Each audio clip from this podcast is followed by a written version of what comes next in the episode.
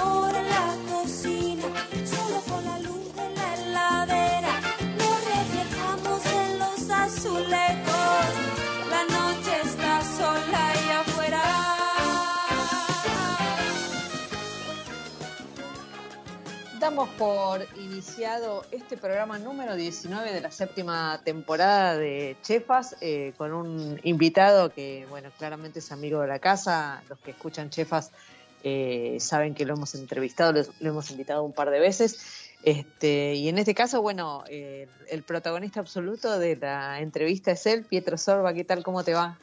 ¿Cómo estás? Muy bien, muy bien, querido qué colega. Placer, qué placer escucharte. Lo mismo, lo mismo digo, lo mismo digo. Y tenés una, una novedad maravillosa, una novedad editorial maravillosa que mm, es de reciente salida, que es Santa Empanada, Pietro. Sí, el, último, el último trabajo, eh, un Mm. trabajo que desde un punto de vista eh, de nuestra profesión necesitaba hacer porque era un- una tesela que, me- que- que faltaba dentro de mi esquema editorial. Sí, Eh, totalmente. como que abordé mm, varios temas vinculados a nuestra gastronomía, gastronomía tradicional y no solamente tradicional. Eh, y mm, la verdad que eh, siempre estaba pendiente el tema de la empanada, que en mi opinión es un icono eh, extraordinario de, nuestra, de nuestro esquema gastronómico. Ujú. Eh, eh, a veces eh, no, se le, no, se le, no se le da la importancia que realmente merece, ¿no? porque la empanada es una comida cotidiana, es una comida hogareña, es una comida popular, es una comida que tiene un formato imbatible, es una embajadora de territorios. eh, te digo, en, en un punto, ahora se van a enojar ¿no? algunos que escuchan, en un punto, en mi opinión, eh, quizá tiene más requisitos que el asado. Porque el Sí. asado es muy, muy monolítico, ¿no? Entonces, en- Claro. no tenemos... Es una repetición, ¿no? El Oh, asado, es, una claro. es una repetición que tiene obviamente millones de interpretaciones, pero digamos los elementos que intervienen en ese juego, a ver, la carne, el fuego, eh, los cerrajes y bueno, alguno utilizará una salmuera, otro, no sé, utilizará una hierba, pero quiero decir, ese es el ámbito. La empanada, no, la empanada eh, es, es algo mucho más complejo en el sentido que la, ya a partir de la tapa hay, hay una cantidad infinita de variantes. Eh, después el- el relleno, las especias, los ingredientes que se suman, etcétera. Entonces, bueno, eh, realmente es algo muy diferente. Sí, sí, sí, totalmente, totalmente. Sí, y, y como, como decís, eh, esta cosa de la cotidianidad del plato tal vez la, la ha mantenido este, como más oculta, ¿no? Pero sin embargo, eh, es, una, es una preparación que difícilmente alguien del, del territorio argentino haya esquivado en algún momento de su vida, ¿no? Este, al margen de que no es, eh, como, como bien contás en el libro, digamos, no, no es un plato que nació acá, sino que es la suma de un montón de conocimientos que acá tomó esta forma, ¿no? Sí, claro, pero no, eh, digamos, em, dentro de mi cabeza la, la empanada argentina es eh, algo absolutamente autóctono, en el sentido que, sí, claro, vino de otro lugar, pero se arraigó, es como el Malbec, se Exacto. arraigó, se arraigó tan fuerte, como el torrontés, ¿no? En un punto, o sea, que se arraigaron Sí. tan, con tanta fuerza que finalmente se transformaron en íconos gastronómicos muy importantes. Y además, Sí. eh, insisto, la, la- la empanada tiene un formato que es tan, eh, te diría casi perfecto, porque eh, no necesitas cuchillo, no necesitas tenedor, no necesitas plato, la puedes transportar, no ensucias, encierra el sabor y lo concentra. Eh, no tiene, a ver, yo no le encuentro ninguna, no le, no le encuentro ninguna contra. No- ninguna o sea, falla. No, no, no, no, no, no, absolutamente. Claro, claro. Así que me parece una, una, una comida extraordinaria, la adoro. Eh, todas las veces que puedo eh, probar empanadas de los lugares que visito lo hago porque me parece que siempre eh, es, es como ir al mercado, ¿no? Es una síntesis. Entonces las empanadas de los diferentes lugares son, son, son una síntesis de muchas cosas. Pueden ser una síntesis de historia, puede ser una síntesis de tradición, puede ser una síntesis de materia prima del territorio, como está pasando eh, últimamente, diría en los últimos años, con los cocineros de nueva generación que eh, están más atentos, digamos, a los productos del territorio. Con eso no quiero decir que los cocineros que no son de última generación no le prestan atención a eso, por el No, no, de no. Dios. Pero lo que quiero decir es que los cocineros de, de- de esta época como que eh, tienen un contacto mucho más intenso con los proveedores, con, con- con los productores de materia prima, están atentos a las novedades, etcétera, y no, y no le tiembla el pulso si tienen que utilizar la empanada para expresar esos productos. Ujú. Yo por vos lo sabés mejor que yo porque es una persona que viaja mucho en el país, que conoce y te habrá seguramente pasado varias veces, o sea, de encontrarte en, esta en esa situación. Sí. O sea, salir de la clásica empanada tradicional y empezar a, a- a ver eh, versiones que son un poco más, eh, no digo atrevidas, pero son un poco más eh, contemporáneas, un poco más actuales, etcétera. Y eso me parece que es el camino que tiene que tener la empanada, que tiene que convivir los dos modelos, porque el modelo tradicional es adorable, me parece fantástico, me parece un gran objetivo ir a ciertos lugares a comer sus empanadas tradicionales, pero me parece también fantástico que ese formato tan práctico y tan interesante desde lo gastronómico se transforme en una herramienta más a disposición de los cocineros que quieran expresar los sabores del territorio. Claro, claro, totalmente.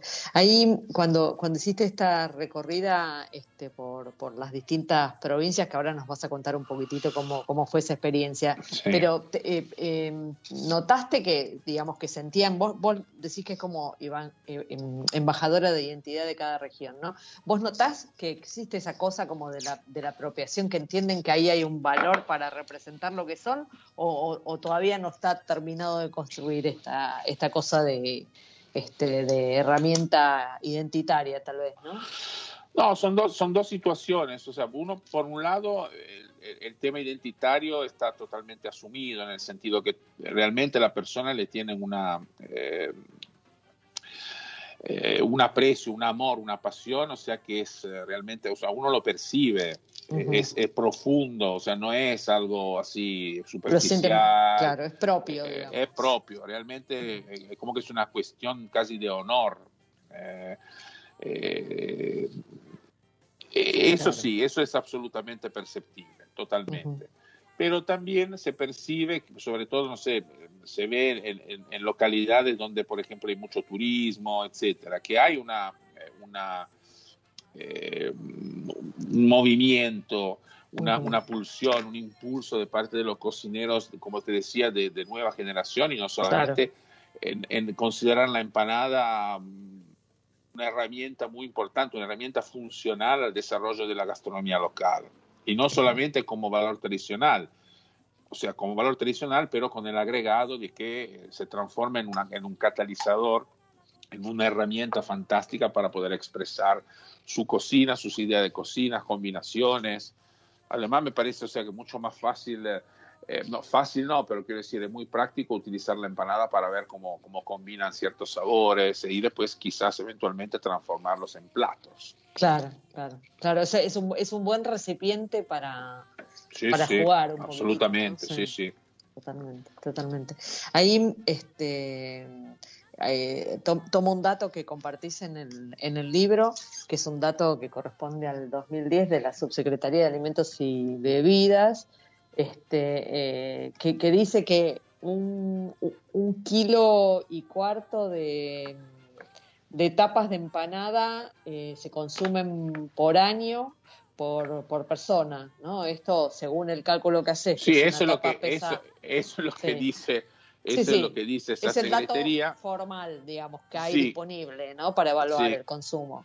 que además es un, es un poco viejo, ¿no? Pero es un punto, Sí. en, en ausencia de otros datos, o sea, ese dato que es un dato oficial, Ujú. sirve para, digamos, para imaginar, eh, digamos, cantidades que después uno chequea con otros, no sé, te hago un ejemplo, Mónica, en Sí. Colombia se hizo un estudio y se consumen 12 millones de empanadas por día. Wow. Entonces, bueno, Claro. evidentemente, si, si, nosotros pensamos en 10 millones, o sea, no estamos, somos Claro. dos países donde se consumen muchas empanadas, digamos que no es descabellado, eh, eh, utilizando ese dato de la Secretaría y, y, y fijándonos en cuáles son los niveles de consumo de empanadas en otro lugar, hipotizar que en Argentina se consuman más o menos 10 millones de empanadas por día. Eh, eso es un dato que insomma, tiene, una, tiene una lógica. No, es, es impresionante cuando lo, cuando lo cuantificás, ¿no? O sea, te- eh, me parece que lo, lo que hace es revelar, digamos, la importancia de este plato en todo el territorio. Sí, Este, claro. claro. ¿Y, y cómo, cómo, fue, cómo fue esta construcción, digamos, eh, de, de- de la recorrida por regiones y demás? Eh, hay algunas regiones que son como, eh, son, digamos, candidatas seguras, ¿no? Si Sí. uno o provincias, no regiones. Si uno piensa en Tucumán, obviamente Tucumán este, eh, es una provincia a la que ir a, a espiar cuando hablamos de empanadas. Lo mismo ocurre con Salta. Bueno, hay un par de provincias que tienen una identidad muy clara, ¿no? Y en otras, este, me imagino que tal vez eh, eh, ha sido una construcción un poco más, más delicada o más dedicada. No, el- mira, eh, por suerte nuestra profesión nos, eh, nos da la posibilidad de viajar y de, y de conocer lugar a lo largo de, imagínate, a lo largo de, de- de todos estos Sí. años, eh, he tenido la posibilidad de, visitar todas las provincias y de conocer muchas personas. Entonces, bueno, esa, esa agenda, si la queremos llamar así, de información, eh, la verdad que resultó muy útil llegada la hora de pensar en este Claro. libro. Porque uno ya sabía más o menos cómo moverse. Obviamente, si uno, eh, eh, y además ahí, Mónica, hay que tomar decisiones, en el sentido que si uno, eh, a ver, eh, va en búsqueda de la empanada perfecta del lugar, eh, no, no salís, o sea, no, no, no lo podés resolver. Es Ujú. imposible de resolver porque no existe. Eh, sí se puede hacer, digamos, o por lo menos yo consideré que se podía hacer un trabajo, otro tipo de trabajo, o sea, es decir, en este, en este lugar hay, un, no sé, un cocinero con- consolidado, conocido, eh, confiable, etcétera, etcétera. Bueno, quiero, me gustaría tener su versión de empanada que yo comí en una determinada oportunidad que me pareció fantástica. Entonces, bueno, eh, así se fue armando Claro. el rompecabezas argentino. Y la verdad que eh, yo estoy muy satisfecho con los, con los resultados, en el sentido que las empanadas realmente representan el territorio. Desde ya el lector podrá decir, bueno, pero no sé, falta esto, falta lo otro. Sí, sí, siempre falta, ¿no? Porque además Claro. en, el mundo, en el mundo de la empanada eh, son centenares Sí, de miles la Y, versión. y este es un libro eh, periodístico gastronómico, digamos, ¿no? No es un tratado este, eh, antropológico sobre un plato, ¿no? Claro, la idea, la idea es mostrar intérpretes, que es una cosa que a mí me gusta mucho en mi trabajo. Sí. Yo siempre en mi, en mi, en mi vida, eh, en mi profesión, en mi profesión, sí, en mi Oficio. en mi oficio, mi estilo, no sé, Ujú. mi forma de ver el trabajo es eh, darle lugar a los otros. Claro. Porque mi trabajo es mostrar el trabajo de los otros para que otra persona lo conozca. O sea, Claro. y además hubiera sido una falta de respeto absoluta eh, hacer Sí, recetas. robarse la receta y mías, no o sea, decir sería una cosa salió. absurda, o sea, no, no, Claro. no existe.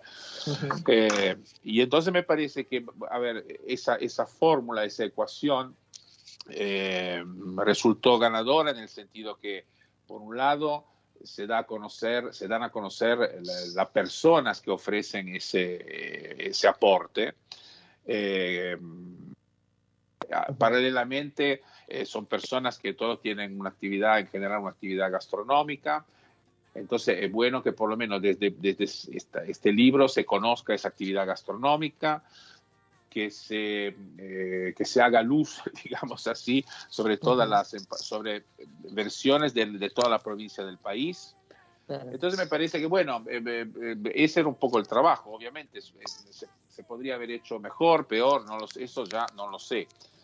lo que quise, mi idea era hacer un trabajo divulgativo, un trabajo donde se, estuviera bien claro que, no sé, en Entre Ríos si uno visita Entre Ríos, vale la pena probar empanada de pescado de río y no eh, limitarse a probar una empanada de carne. La verdad que no tiene mucho sentido.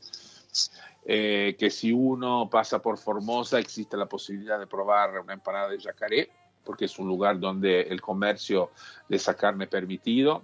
Entonces no, no, no, se hace nada malo y entonces si uno es un gourmet o un sibarita curioso lo puede hacer.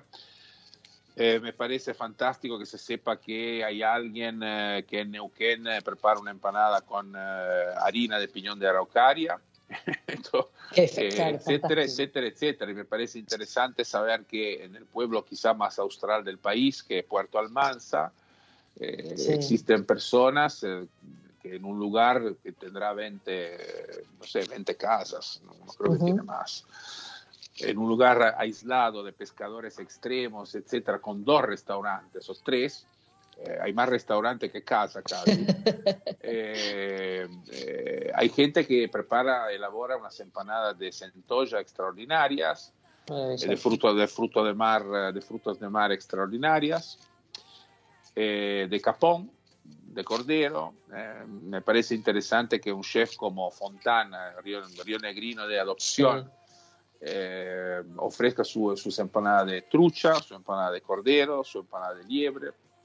Entonces quiero decir, la idea es demostrar que cada lugar a través de sus intérpretes tiene una empanada representativa. En algunos casos es muy tradicional, como la empanada, no sé, de María Cuello de Tucumán, que es una ganadora de una edición del Festival Nacional de la Empanada y que presenta una empanada tucumana de fama y ya, pero eh, súper tradicional o como Luli López Arias en, Salta, hace lo mismo, pero también hay versiones, eh, no sé, como la de Gunter Moros ahí en, Misiones, que mezcla, imagínate, su técnica, que es, una técnica avanzada, contemporánea, de un cocinero joven, eh, que tiene talento, etcétera, etcétera, pero utiliza ingredientes del territorio como la mandioca, la harina paraguaya para la masa y finalmente un pescado de río como el pacú, eh, para, para, el relleno.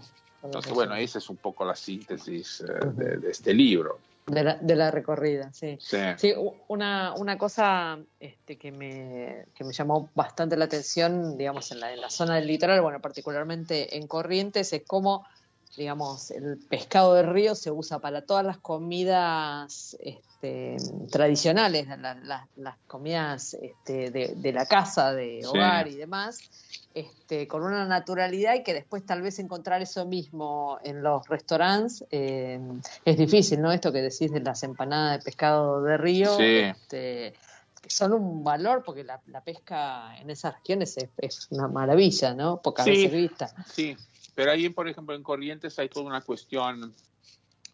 Eh, el, tema pesca es, es, un tema muy sensible, ¿no? Porque hay toda una, una, eh, una, una, política local orientada hacia la preservación del, del recurso natural, etcétera, etcétera. Entonces, a veces es, no es políticamente correcto hablar de, no sé, del pescado de río, porque, bueno, porque sí, lamentablemente. porque no hay cadena de distribución. Oh, no, por todo, porque no, es objeto de depredación. Claro. Eh, porque, y porque, digamos, no, no hay una, infraestructura adecuada, quizás, en muchos casos, eh, para una comercialización eficiente. Eh, y además porque también en, Corrientes, o sea, el, el, dominio de la carne es, claro, la dictadura de la carne es, pero es, es, una cuestión así de nuestra, eh, de, nuestra cultura gastronómica. hay una obsesión por, por la carne y consideramos que la carne, la carne vacuna es lo mejor que no, lo mejor que no puede pasar gastronómicamente cuando en realidad no es así. Es una parte importante, pero también tenemos un patrimonio extraordinario. Los pescados de río son son una Eh, maravilla. es, es otro mundo, es otro Sí. mundo Sí, eh, que se sí, podría sí. sumar tranquilamente a nuestra gastronomía. La verdad que lo aprovechamos realmente muy, muy poco. Muy, muy poco. Y la verdad que es, eh, las oportunidades que ofrece para nuestros cocineros son extraordinarias. Y comer una empanada de río de Puerto Sánchez ahí en Entre Ríos es una experiencia notable. Es, es ricas en serio. ¿eh? Claro, claro, claro, el producto, el producto es fantástico. Y después tenés también muchos este, proyectos de como los criaderos de Pacú en, Claro. en Chaco, donde tenés producto este, que está bueno eh, y que se, que, que se puede convertir en empanada como muy fácilmente sin daño al medio ambiente. Así es, así es. Así que bueno, la idea es generar eso, como, como intento hacer siempre en mi trabajo, generar esos disparadores, hacer así que la gente hable de eso, que se empiece a interesar y, y bueno, ese, ese es mi trabajo. Una vez logrado Sí. eso, yo ya estoy satisfecho. Eh, porque la idea es poner ese, ese tipo de contenido ahí en el centro del escenario y hacer sí que, eh, que, que, que se debata, que, que, bueno, que se transforme en, en algo mm, que los cocineros empiecen a mirar eh, con, con, con otra, eh, con otra perspectiva. Eh, Desde ya los cocineros ya están mirando la empanada con, de, otra Sí. perspectiva, ¿no? Pero que eso se, se aumente, que se sume más, ¿no? Eh, Claro, sí. Pensaba, si uno piensa en comida callejera en Argentina, no sé si lo primero que aparece en, la, en, la, en, el imaginario es una empanada, ¿no? No, no sé si están en la, a la cabeza de la lista de, de- de- de platos de cocina callejera. Eh, no lo sé, porque quizás es, es buena la, la observación, porque en realidad es una comida callejera, Claro. nace como comida callejera, porque si uno lee los registros eh, de la comida del virreinato, eh, ahí en el siglo XIX, eh, está claramente, se explica claramente que la empanada es una comida popular y es una comida de, de calle, una comida callejera.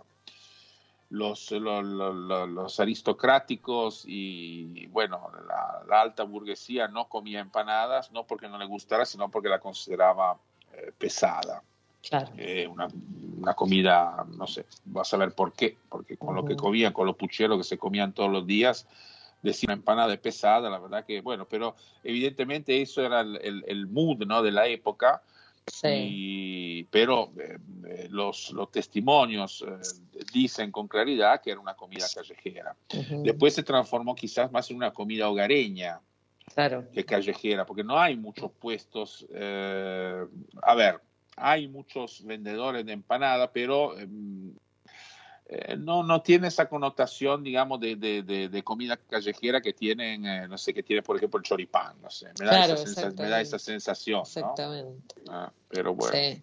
Sí, me imagino que se convirtió en comida callejera por esta capacidad de la masa de ser conservante de lo que de lo que de lo que lleva adentro, ¿no? Sí, claro. soportar el traslado, ¿no? Y en esa época de, de grandes traslados debe haber sido como un buen recurso.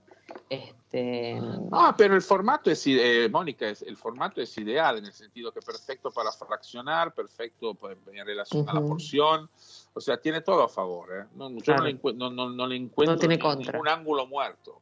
O sea, la empanada realmente es, tiene una, eh, una capacidad de adaptación extraordinaria en todo sentido, cultural, eh, económica, porque para muchísimas personas es, una, es un mi- micro, micro, mini emprendimiento. Claro, ¿Cuánta gente uno conoce que vende las empanadas? Obviamente, todo informal, o sea, etcétera, etcétera, pero Sí, desde el punto de vista de la, de la subsistencia y de, y de, de una herramienta para poder vivir dignamente, hay muchas personas que venden empanadas en las sí, escuelas, y, en las y hoy oficinas. Y hoy mucho más todavía, ¿no? Eh, co- como en este contexto muchos claro. armaron como estos microemprendimientos, este, y este es, es ideal para, para esa para esa estructura, ¿no? Claro. Ahí ahí contás que eh, tu, tu vínculo con la empanada fue, digamos, apenas apenas llegaste aquí a la Argentina, ¿no? Que Sí. probaste rápidamente tu primera empanada Con y la que- empanada de Argentina, sí.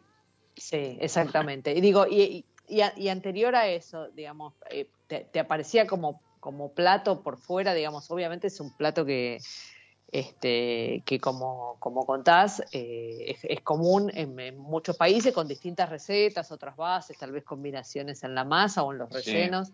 Este, pero viste, al, al- ¿cuál es la particularidad? Ahí, ahí la pregunta. ¿Cuál es la particularidad de la empanada acá? ¿Qué, cu- ¿Cuál es el diferencial en Argentina, digamos? Eh, eh, em, a ver, yo cuando, cuando llegué acá, con, a ver, la forma de la empanada para mí era familiar, porque Ujú. en Italia hay em, empanadas. Eh, algunas se llaman directamente panadas, o sea, como por Sí. ejemplo en, en Cerdeña se llama panada. Entonces, eh, eh, después hay, están los panzerotti, eh, están los calzoni, están algunas empanadas, una empanada que está en el libro de Sicilia, que es una empanada muy peculiar. Entonces, quiero decir, la empanada no es algo fuera del, fuera del mundo para mí, pero sí eh, cuando probé las empanadas de carne argentina descubrí un universo Claro. Porque la el sabor que tienen es realmente eh, especial. Quiero decir, esa mezcla de, eh, de, de- de cebolla que le regala dulzura, la carne cortada, eh, picada a cuchillo, si es posible, eh, cocinada lo mínimo indispensable para que no se vuelva dura, los condimentos típicos locales, ¿no? que siempre se utiliza, Claro. porque es la, la trimurti argentina, el comino, el ají molido, el pimentón, Claro. eh, la cebolla de verdeo, ese agregado del huevo que me parece genial. Entonces quiere decir, es una empanada que tiene realmente su, su identidad. Y Ujú. yo nunca había probado eso. Eh, Claro. Y la verdad que yo digo siempre que la empanada es un poco umami en el sentido que es, es, un, es esa, esa su- de, su- de suculencia, ¿viste? Del, del- relleno húmedo, Claro. eh, el color, esa parte un poco grasosa, el sabor de la carne, la carne. o sea, tiene, tiene, tiene muchas cosas. Entonces, bueno, me, me, me gustó mucho y la verdad que es una comida que me gusta mucho elaborar, si puedo. Y cuando alguien, cuando yo sé que alguien prepara buenas empanadas, eh, no se me escapa. o sea, No, claro, eh, claro, eso es obligado. no se me escapa. Sí, sí, sí, es cierto eso. Cuando vas a un Ah. lugar que sabes que la empanada está buenísima, aunque sea una para arrancar. Una, digo, eh, una, hay una, una parrilla, hay unas parrillas que, que, eh, antes de servirte la carne tienen unas empanadas que son Sí, fabulosas. Eh, y dice, pues, yo, mientras, mientras pienso, mientras estoy yendo para allá a esos lugares, empiezo a pensar, ah, bueno, comer primero una empanada. El resto me interesa, sí, sí, obviamente, pero la empanada no me la pierdo. sí, no, por supuesto, por supuesto. Bueno, Pietro, te pido que me acompañes, vamos a ir al espacio, hablamos un segundo y luego seguimos Sí. conversando. Por Gracias. supuesto.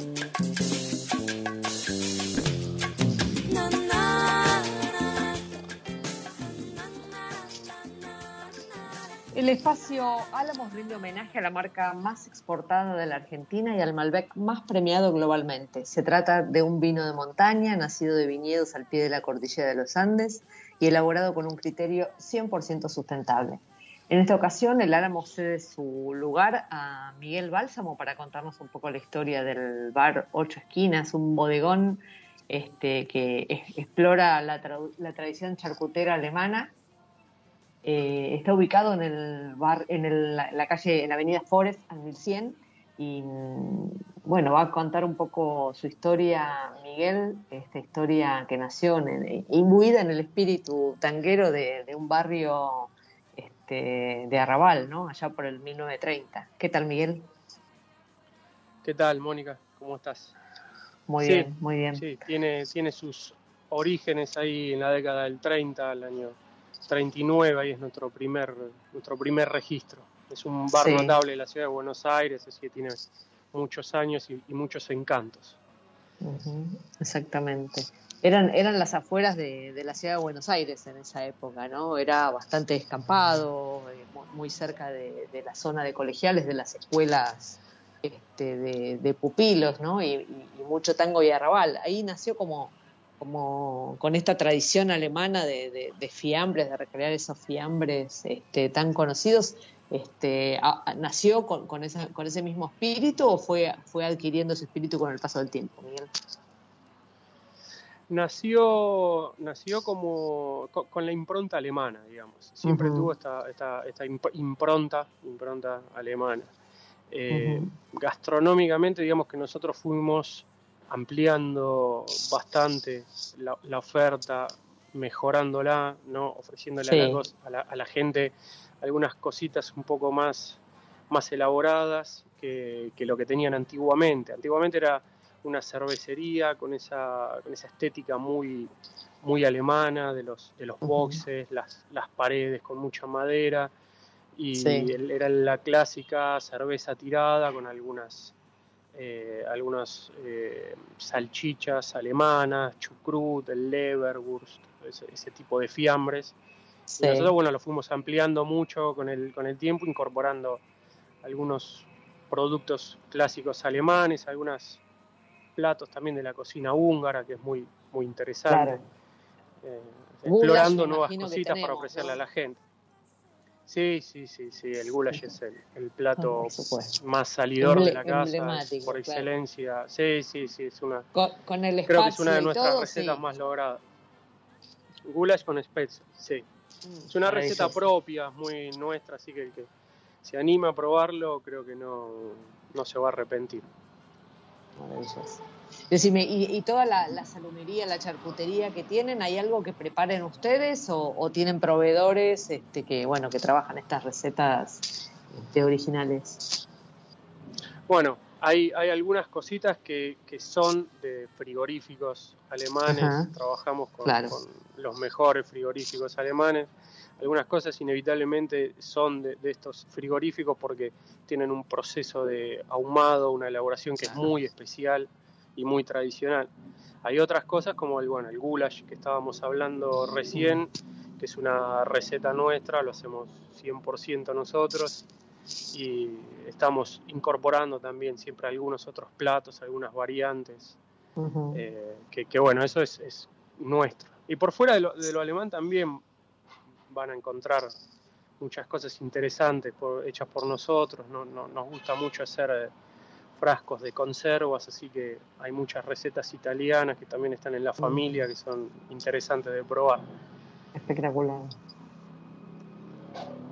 Escúchame, ¿qué elaboran, elaboran, por ejemplo, también las conservas de chucrut? ¿Elaboran ustedes?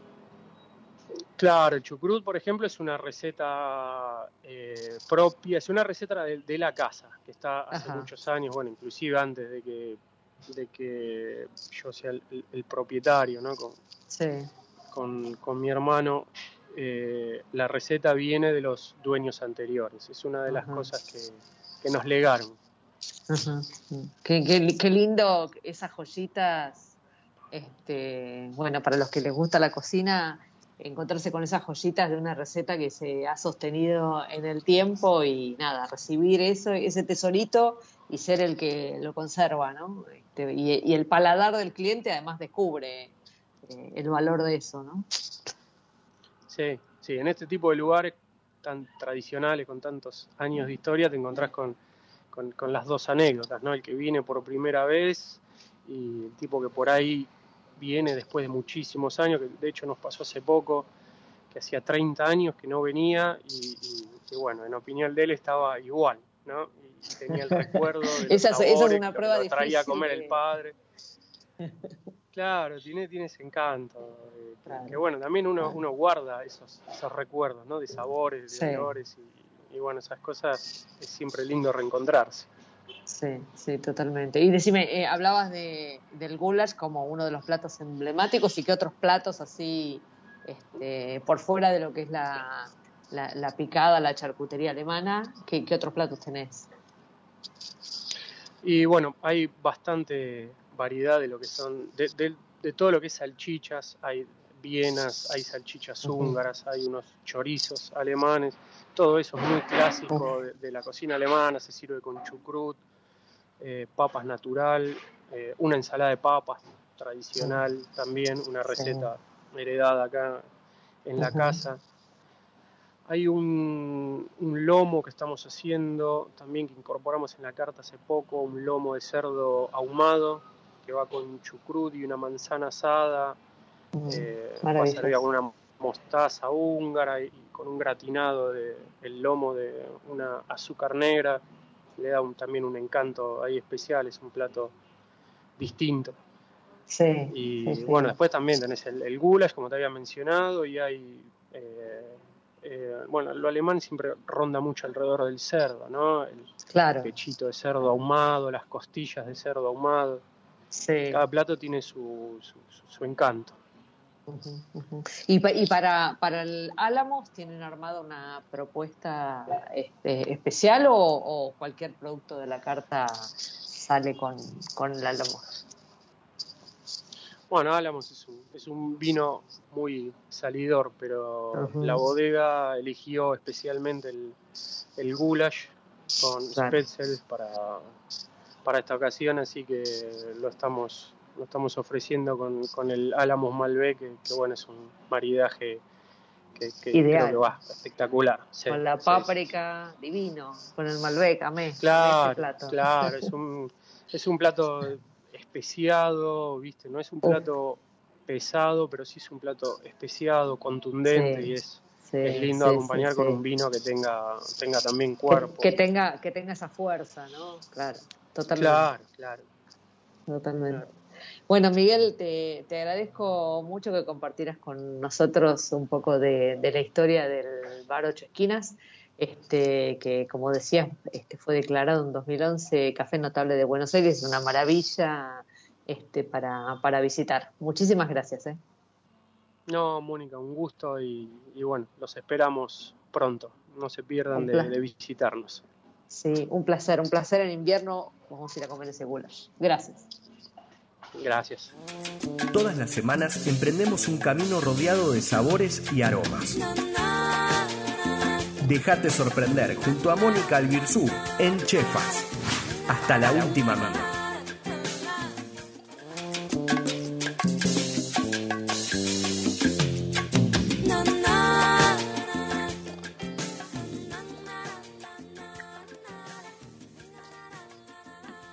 Chefas Te Inspira de esta semana les vamos a contar sobre Brasap, que es el primer carbón, ecológico hecho con cascarillas de arroz.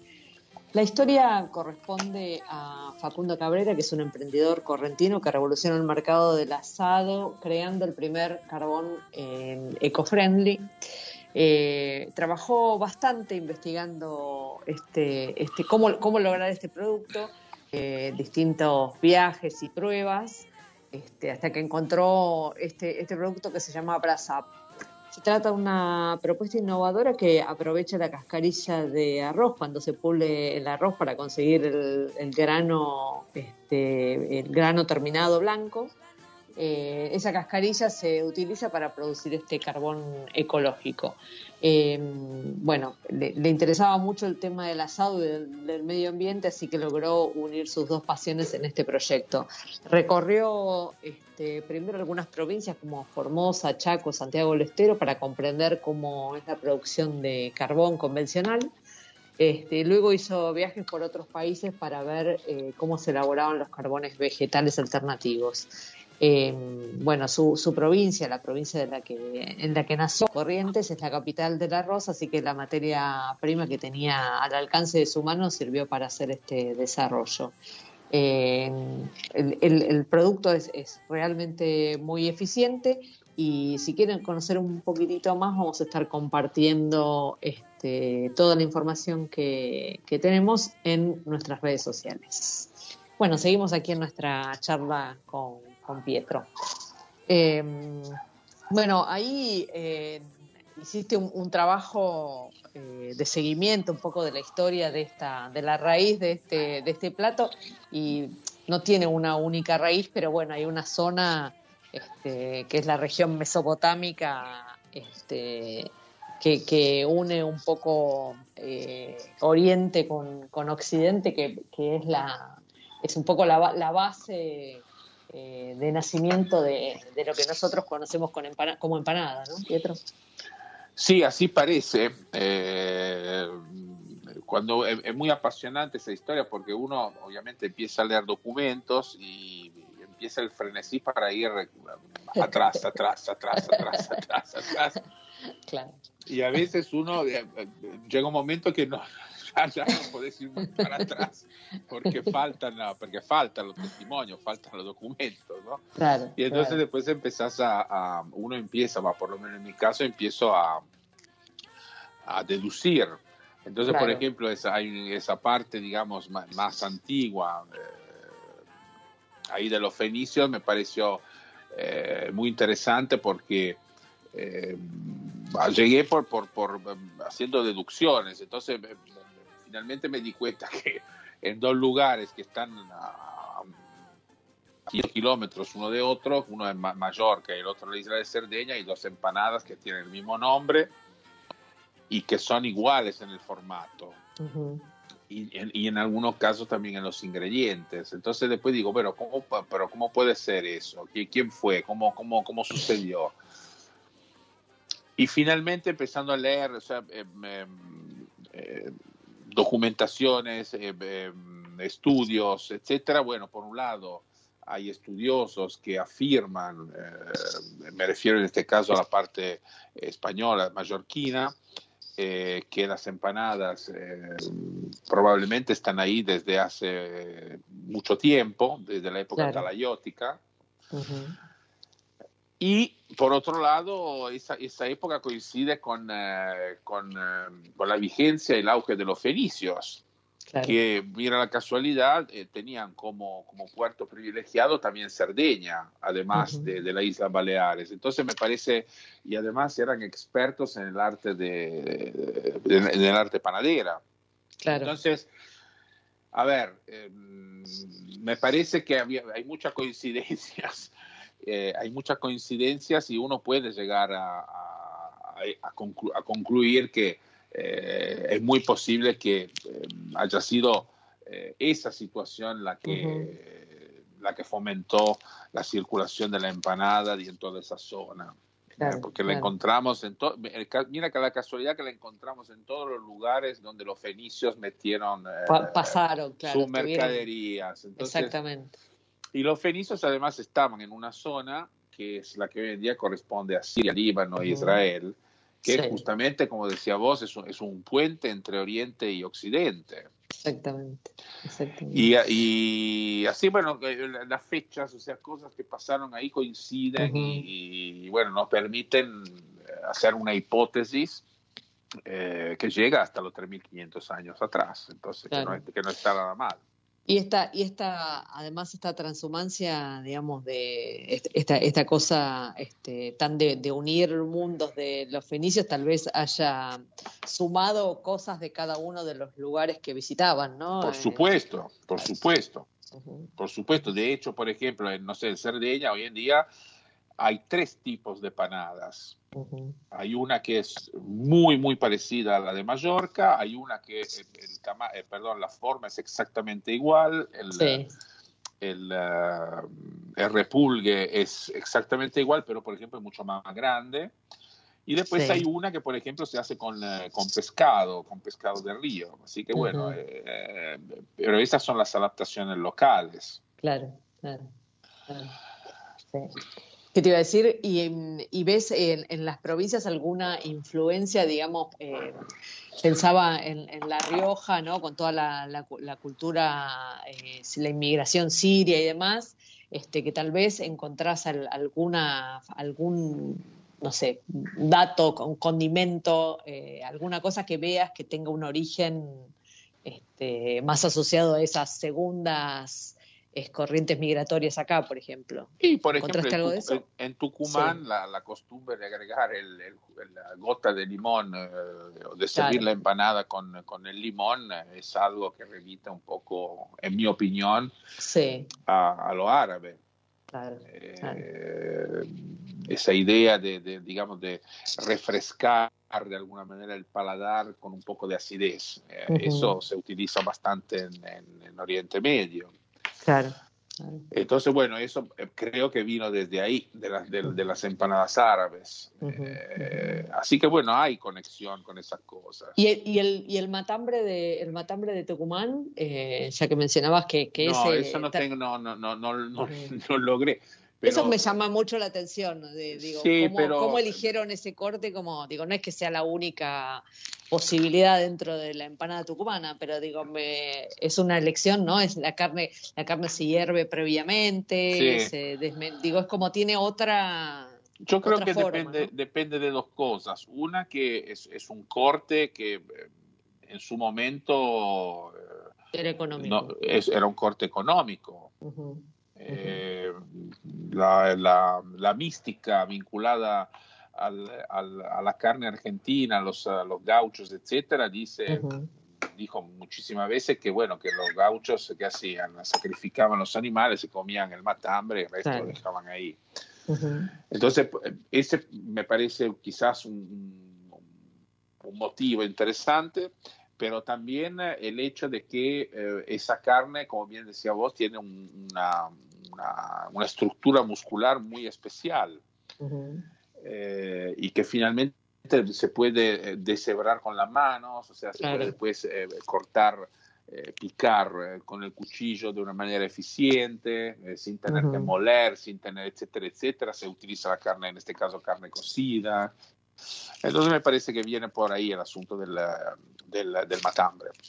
Como en salsa se usa el sobaco, el sobaco sería, Claro. en fin, eso se utiliza un poco en todos lados, ¿no? Pero eh, lo- siempre en las empanadas van los cortes, o sea, tradicionalmente los cortes más populares, ¿no? Porque Claro. son los más rendidores, son los que tienen la justa cantidad de grasa, eh, de, de parte magra y parte grasa. El tipo de Eh, cocción que va a tener la carne también te lo permite. Exactamente. Entonces, bueno, siempre son esos cortes. Pero el caso de Tucumán es muy interesante porque es, un es realmente tipifica eh, de manera definitiva la empanada tucumana. Totalmente, totalmente. No hay Me ninguna que- otra provincia que utiliza ese corte. Decime, y mm, ahí, ahí vi que, que remarcabas cosas que te ibas encontrando, como por ejemplo los nombres que les dan, bueno, esto que decías recién, ¿no? El corte del sobaco, como este, nombrar el corte de, de carne o la- el- el- los rellenos que se llaman eh, picadillos. Este, bueno, mi suegra que, que era chaqueña este, decía picadillo. Picadillo. Este, o recado, ¿no? Recado, Este, que ese me parece sí, sí. más, más simpático. Eh, te, te encontraste con cosas, eh, con muchas cosas de, de ese estilo? Este, que Sí, cuando por juntás toda la información aparece. Sí, pero eso es, eh, me parece, una de las partes más lindas, o sea, Exacto. porque realmente, porque realmente demuestra cómo cada lugar eh, adora la empanada a su manera. Y entonces, bueno, finalmente sucede que eh, se utiliza una terminología, bueno, vos, vos nombraste, digamos, una parte, pero después está, no sé, el repulgue, que, eh, por ejemplo, ese repulgue es en castellano y supuestamente en castellano argentinizado o rioplatense se debería denominar repulgo. Eh, el tema de los, eh, bueno, de la cantidad de pliegue que debería tener el repulgue. Eh, para Claro. algunos son 13, para otros son 19, para otros Ujú. más o menos. Y, eh, y esa me parece una parte muy, muy interesante. Eh, el tema de la cocción, si va en grasa, si no va en grasa, si va en horno de barro, se- eh, esa también es otra parte que me parece muy importante. El tema de la cantidad de cebolla, que la cebolla es eh, el alma de la empanada. No, por lo menos en Argentina no hay empanadas sin cebolla. No, no, es cierto. Pero eh, es curioso el hecho de que, por ejemplo, en Cuyo la cantidad de cebolla duplica o, triplica la cantidad de carne en general, y ese es el motivo por el cual la empanada cuyana en general es más dulzona, Claro. porque eso se debe obviamente a la cebolla, eh, mientras que, por ejemplo, en Tucumán eso se revierte, o sea, la cantidad de carne normalmente es igual a la cantidad de cebolla. Entonces, bueno, esas son todas las cosas que uno va eh, notificando, eh, agendando, etcétera, porque son, son cosas muy lindas. Eh, en una misma provincia hay gente que te dice que, no sé, en Catamarca, hay gente que te dice que la empanada va con, con pero lo jura sobre sus hijos, que, eh, que va con eh, aceitunas y pasa de uva. Y en el libro hay dos recetas de dos empanaderas eh, populares y reconocidas que no tienen ni pasta de uva y ni aceituna. Entonces estoy seguro de que la Claro. persona que, que juró sobre sus hijos, que en el caso de que lea mi receta, va a decir, este no entiende nada. Este, este- este dice unas estupideces. Eh. Pero Claro. digamos, en esos lugares donde, donde, donde vienen esa receta de dos empanaderas muy tradicionales de la zona, pero muy eh, empanaderas populares, o sea, Sí. empanaderas de batalla, eh, no, usan, no, es, no usan esos dos ingredientes. Y entonces, ¿qué hacemos? Claro, claro. ¿Cuál, cuál es la empanada de ¿Cuál acá? es la ¿Cuál empanada? Eh, Entonces sí, tenemos algunas seguridades que son, no sé, certezas, Sí. que no sé, en Salta la papa va, pero también va en, otro, en otros lugares también se utiliza la papa, no solamente, Claro. eh, no solamente en Salta. La papa, viste que genera como pasiones, ¿no? A mí me gusta, ¿no? Pero genera, gusta, hay gente que, que le parece que es un sacrilegio, este, y otras que defienden la papa con, con la vida, ¿no? Sí, pero a mí me parece, por, por ejemplo, se utiliza también en, em, eh, en Jujuy, en Catamarca, en Claro. algunas versiones, en La Rioja. eh, entonces, bueno, obviamente los salteños van a decir, no, esa es una cosa nuestra. Y los riojanos van a decir exactamente lo opuesto. Eh, Esta es como la historia del chivito de Malarga y de Quilino, Claro. ¿no? O sea, porque- Eh, que dice que lo de Quilino dicen que su chivito es mejor Claro. que lo de y muchas veces va, va, estaba, estaba diciendo un secreto, no va, un secreto, secreto que lo saben todos, pero Es el mismo chivo, claro, es el Eh. primo hermano del de al lado. Eh, eh, bueno, que nadie se enoje, pero es una. No, no. Queríamos dar un poco de, de- de- de- de Claro. humor eh, sano. Estas cosas así de, campanilismo, ¿no? Claro, claro, claro, tal cual. Así que, Pietro, bueno. ¿vos haces empanadas? Sí, sí, sí, me gusta. ¿Y, y cuál es así? sí. ¿Tú, tú relleno? Eh, depende, la, la de carne me, me gustan, pero además porque yo no soy un, un- un gran eh, consumidor de carne vacuna. Ajá, Entonces, eh, me parece una forma interesante de comer carne sin exceder, porque Ujú. para mí me gusta con mucha cebolla. sí. Más Eh, tirando a en- Mendoza. Eh, en, un, en un punto, sí. Después uno Sí. eh, eh, elabora su modelo mixto, porque a mí, por Sí. ejemplo, me gusta mucho eh, la papa, me gusta mucho dentro de la Sí. empanada. Una- unos cubitos chiquititos, o sea, como que me gusta Sí. también visualmente. Me gusta el sabor y me gusta también el efecto que produce el caldo de esa papa dentro del, del relleno, del recado, Claro. del picadillo, ¿no? Porque le regala esa cosa eh, suculenta, húmeda, eh, almidonada. Pero Claro. también me gusta, no sé, el modelo tucumano, donde eh, se, se- se- agrega, por ejemplo, el caldo de cocción del matambre y eso le da un sabor a la Claro. empanada que es espectacular. Eh, Ujú. Me gustan las empanadas de, de- de pescado de río que comí ayer en, Sí, en Puerto Sánchez, porque la pre- eh, primero se utilizan pescado de río que normalmente no la, la gente no usa, sea, el armado, mo- moncholo, la raya, son pescados que la gente no, no- no- normalmente no conoce, lo conocen ahí, o la Claro. gente que vive cerca de, de nuestros grandes ríos, ¿no? Pero el tratamiento que le dan, eh, o sea, asarlos a la parrilla, sí, eh, para que tomen un sabor eh, ahumado eh, y después desmenuzar ese pescado para sacarle Claro. todas las espinas y después meterlo en una cacerola para hacer relleno y con, ahí sí van los morrones, por ejemplo, ellos usan mucho el morrón. Ujú, Eh, me parece que esa empanada tiene un sabor eh, espectacular. Eh, la y si puedo, intento reproducirlo en mi casa, sí. cuando puedo. Cuando te conseguís mucho. algún pescadito. Eh, algún- no sé, una boga, algo, algo, una boga, Claro. está bien. eh. Pero Claro. no es fácil porque no, no, no es fácil conseguir ese, esa materia prima acá en, en Buenos Aires. No, Entonces claro. digo siempre que como todas las comidas, las empanadas no se escapan a la regla de, de comerlas en su lugar de origen. No, claro. claro.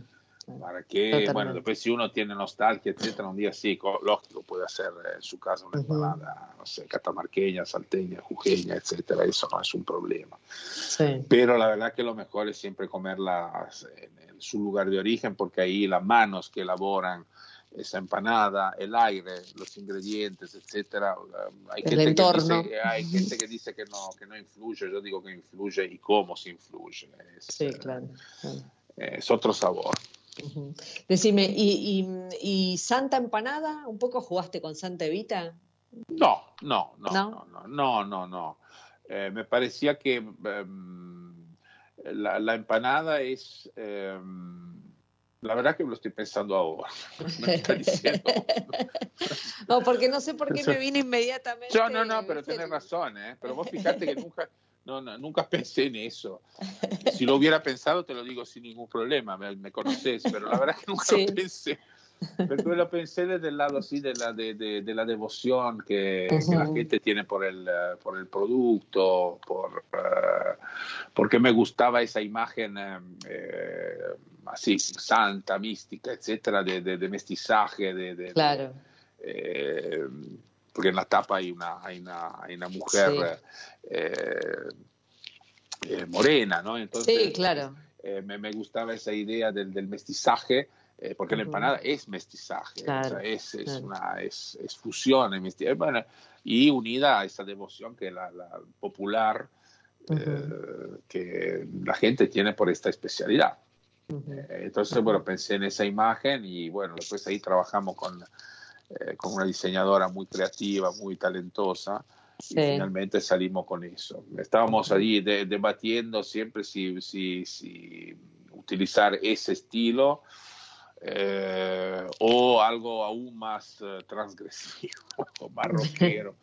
Eh, pero bueno, me- parece que ese es el resultado, por lo menos yo estoy satisfecho de esa Sí. imagen, de esa tapa, Sí, sí. digo, que además es una tapa que sale de la, eh, de la rutina, de lo obvio. Hubiera sido mucho más simple hacer un- una empanada abierta, un primer plano, un mordisco, una mano, no sé, algo así. Sí, sí. Eh, quizás más fácil o, o más potente, pero me parece que una imagen que uno mira en una tapa de un libro, que esa es una imagen que uno en teoría recuerda. Sí, sí, sí. La, la, igual la palabra empanada ya está, ¿no? Como enseguida imaginás el juguito, Claro. eh, el humito y el mordisco. Sí, claro, lógico, lógico. Ten- tiene tiene unas, una ilustración muy bonita el, el- el interior cuando vas pasando por, por las provincias, por las regiones y este, interesante porque vas mostrando un poco de, de- de los productos típicos de las regiones, en las ilustraciones. este, es un- Sí, es porque un la idea, juego. la idea era, pues siempre después eh, empieza el, el- el eterno dilema, foto, no foto, etcétera, Claro. etcétera. Eh, en un libro de esta característica hubiera sido un problema serio la foto, Claro. por varias razones. Eh, mm, supongamos que no hubiera sido un problema de costo, supongamos, pero Sí. hubiera sido un problema de, eh, Sí, de mantener un hilo conductor visual. ¿A qué me refiero? Se podía resolver eh, enviando un el mismo fotógrafo Sí. a todos los lugares. Pero imagínate, o sea, es- hubiera sido inviable desde el punto de vista del tiempo, o sea, no, no, no, una persona dedicada a eso, porque para visitar 23 eh, Sí. provincias, o sea, bueno. Entonces ya desde ahí no, no, no va. Eh, después uno eh, dice, bueno, pero si, si, si, si recibimos las fotos, no, no va. Eh, la foto de quien elabora la empanada, no, no va. Claro, claro. Porque el Claro. registro, supongamos que todos enviaran una foto maravillosa, pero el registro fotográfico iba a ser completamente distinto de una foto a otra. Totalmente. Entonces no va. Ujú. Y tercero, eh, tercero no, eh, sí, tercero es que las empanadas en el fondo, no digo que fotográficamente son muy parecidas. Claro. Entonces íbamos a inundar el libro de fotos muy parecidas. Claro, claro, totalmente. Y además la No, foto, no, significa páginas. Claro. Entonces claro, íbamos a tener un libro que ya de por sí tiene un montón de páginas y van a ser, no digo el doble, pero más o menos por ahí. Por ahí, por ahí andaba. Bueno, y después la última cuestión era la parte internacional. Claro. ¿Cómo hacemos para hacer la foto de las empanadas? Claro, de las, de las no, no argentinas. Ah. ¿Cómo se hace? Bueno, entonces, eh, de- después de pensarlo bastante, bueno, llegamos a la, porque ahí también la opción cuál era, comprar en un banco de imagen. Sí, Ok, puede ser. Pero me parece que ahí perdés la- el registro del Sí. visual del libro. El libro, Sí, en mi sí, opinión, tiene que ser algo que tiene una continuidad. Eh, No es cuestión de meter cuatro fotos y escribir cuatro textos. Va, por lo Sí, menos, y, ¿no? y, cont- y contar la historia, ¿no? Es el valor de, de contar la, de contar la historia. Este, El libro digo, tiene después obviamente tiene compartir claro, las recetas. todo. Exacto, exacto, exacto. Bueno, yo eh, eh, he dicho en algún trabajo previo tuyo, Pietro, por ejemplo, la nueva cocina este, argentina, este, que lo que me, lo que me gusta siempre de, de leerte en estos trabajos es que, eh, que, te- que tenés una mirada eh, tal vez eh, distinta eh, a la media, que mirás con, con- con alguna distancia y encontrás cosas. Este, y un poco hacer este libro es eso, ¿no? Es mirar este producto que, este, que es tan, tan argentino, tan consumido, tan conocido, tan querido, tan apropiado, este, y que no tenía una buena lupa puesta encima y se la pusiste, así que este, celebro y recomiendo, recomiendo el libro. Es una, Bueno, una grata, celebro- muy grata yo- experiencia. Yo celebro de estar con vos en tu programa, eso es lo que celebro. eso, eso es lo que celebro, eso me abre realmente el corazón de alegría, te lo digo en serio. Gracias, Pietro. Eh, la idea siempre es esa, o sea, hacer todo lo posible para, eh, para generar un debate. Eh, libros de empanadas eh, se hicieron, eh, Ujú. pero no con esta, no con esta perspectiva. Sí, Eh, porque en el mundo no- creo que no hay nada más, no digo que no hay nada más para inventar, pero a ver, libros de empanadas, si uno se, se mete Sí, en la por red, hay libros de sí, empanadas. sí, sí, sí, sí. Acá pocos, creo que se hicieron, eh, si mal no recuerdo, dos o tres, pero eh, con un formato muy, a ver, con un contenido muy, eh, muy eh, no digo limitado, pero eh, como sin, sin expansión, o sea, mucha receta muy esquemática, Claro. etcétera. Entonces, y, y desde ya no había nada que, que juntara la, la empanada arge- argentina con empanada de otro lugar del mundo. Y desde, Ujú. el, desde el punto de vista eh, internacional, los libros sobre empanada que hay, que, que hay, porque hay libros muy lindos, pero no superan, no sé, las 30 recetas. Claro. sí. Entonces, e- este libro hecho en Argentina tiene una, parte, una particularidad que habla de las empanadas argentinas y habla también de las empanadas del mundo en una, en una, eh, con una amplitud realmente muy grande. O sea, 160 un libro de 160 Sí, no, no, son espectacular. muchas. Espectacular. Si uno se quiere divertir, quiere para divertirse rato. Sí, sí, sí, sí, sí, totalmente, totalmente. Bueno, eh, nada, de vuelta una alegría este, haber charlado, eh, poder ver este, este nuevo proyecto de Pietro, eh, que bueno, que Vamos ya a está ver disponible. otros. Vamos a ver Sí, sí. otros. Muy bien, Pietro. Pietro, sos muy prolífico. No sé, ¿cu- ¿cuántos libros ya llevas hecho? Eh, 16. Uf, impresionante. y todos de, de- de- de gran éxito este, editorial, así que Bueno, algunos Eh, más, algunos menos, pero sí, digamos, tienen Ah, su... Sí, sí, eh, fueron bien aceptados por el público. totalmente, totalmente.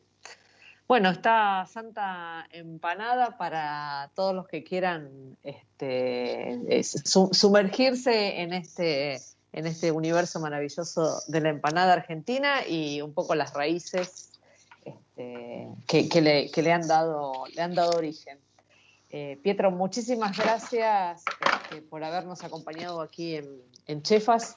Un placer escucharte eh, y a nuestros oyentes lo mismo. Gracias por acompañarnos. No, gracias a ustedes. Gracias por el espacio y gracias por darme la posibilidad de, bueno, de hablar de un tema que realmente me, me gusta mucho. Así que, bueno, y desde ya, una, realmente una alegría enorme reencontrarme con tu voz, reencontrarme con vos eh, y verte tan, eh, tan llena de energía y vibrante. Así que, bueno, me, me parece fantástico. ¿eh? Gracias, Pietro. Gracias. Un Ah. placer. Un placer. Chao. Chao. Radio Monk. El aire se crea.